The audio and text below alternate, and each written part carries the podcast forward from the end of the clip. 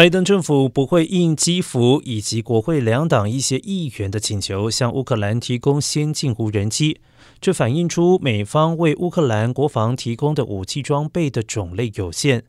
美国官员和其他熟悉该决定的人表示，国防部拒绝了这一请求，理由是担心提供 MQ-1C 灰鹰无人机可能会使得冲突升级，并且向俄罗斯发出信息，表明美国正在提供可能瞄准俄罗斯境内阵地的武器。